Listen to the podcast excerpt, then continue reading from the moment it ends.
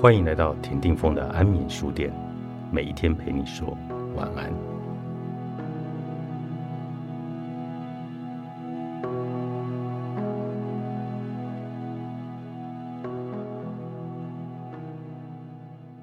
你一定会碰到一些会执意要你答应请求的人，遭到拒绝后，还是会继续来游说你，试图要说服你接受。他们可能会运用情绪的操纵。或是威胁你，好让你满足他们。首先要知道，你无法控制他人。如果你拒绝了某人后，对方还是继续要求你帮忙，这个时候要提醒自己，就算他们锲而不舍，你的选择依旧是正确有理。因为有些人就是喜欢强迫别人。第二，当你怀疑自己的决定。对方就会趁机咄咄逼人，这就很有可能会继续要求你。他们会伺机而动，找到机会占你便宜。因此，你决定要拒绝要求以后，就一定要坚持立场。如果你的理由合理，就不需要怀疑自己；如果对方咄咄逼人，要坚守立场，就要正视他们咄咄逼人的特性。举例来说，你可能会说。雪伦，我知道你不喜欢被别人拒绝，也会一直说服别人，但我是不会改变心意的。另外一个做法就是指导问题的核心，对方就必须合理的解释对你的要求。你可以反问对方：“那么你还找过谁帮忙呢？”或是跟对方说：“我不够专业，还有比我更适合帮忙的人。”你问过卡尔或珍娜了吗？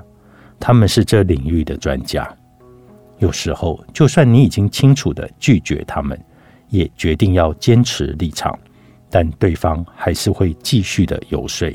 他们可能会想要跟你协商，甚至还会要求你说出拒绝的理由。遇到这种情形，可以采取坚定自信的立场，别怕再次拒绝对方。你可以这么回复：山姆。我可以帮你节省一点时间，但我不会帮忙你做这项专案，而且保证不会改变主意。当你这样回复，不用感到内疚，这样还是很有礼貌的。你只是直截了当的告诉对方，要你回心转意，那根本就是在浪费时间。对方可能会因为你的直接而大吃一惊，但是要注意，这并不是因为你的决策不恰当。就只是对方的反应而已，你无法控制。拒绝后坚持立场还有额外的好处，持续下去，大家会渐渐的理解你不会被操纵，不会被威胁或者被迫改变心意。对方无理又继续咄咄逼人的话，要维持礼貌并不容易，会让人很想以牙还牙，好让他知道你并不会屈服。这股冲动很难忍住，但是如果你在意别人对你的看法，这一点就很重要了。以不文明的方式回复，可能会影响挚爱或人际关系。举例来说，假设你用失礼的方式回复请你帮忙的同事，他们可能会认为你并不专业，还会与其他的同事抱怨。假如有亲戚邀你参加派对，你酸言酸语的拒绝。对方心里可能也会感到受伤，甚至会把你的回复跟其他亲戚说三道四。现在，如果你的朋友请你接送他，而他的态度又是理所当然，你不喜欢这种要求，内心感到厌恶，因此用无理又不尊重的方式来拒绝，这样也绝对会影响到你们的友谊。你可以既坚定自信又有礼貌的拒绝。坚定自信能够让对方知道你对于自己的决定是有信心的，而礼貌则能够展现你对他们的尊重，这样比较能够避免对方出现带有敌意的反应。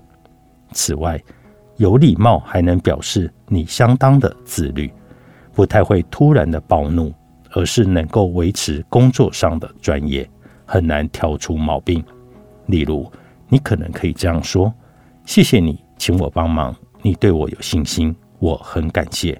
但是我到四点半以前都很忙，能不能请你到时再来问我？这样方式就是能够缓和气氛，降低出现愤怒情绪的几率。先表达你的感谢之意，能够继续展现你的礼貌，然后请对方之后在你有空时再次询问，这就能展现你愿意帮忙，但是必须答应你开出的条件。当你很有礼貌且坚定自信的拒绝时，你会发现自己保持有礼，对方就会把你当成值得尊重、有同情心、体贴周到的人。这样子的特点。才能让人比较容易接受你说不，越说不越自由，还能当好人。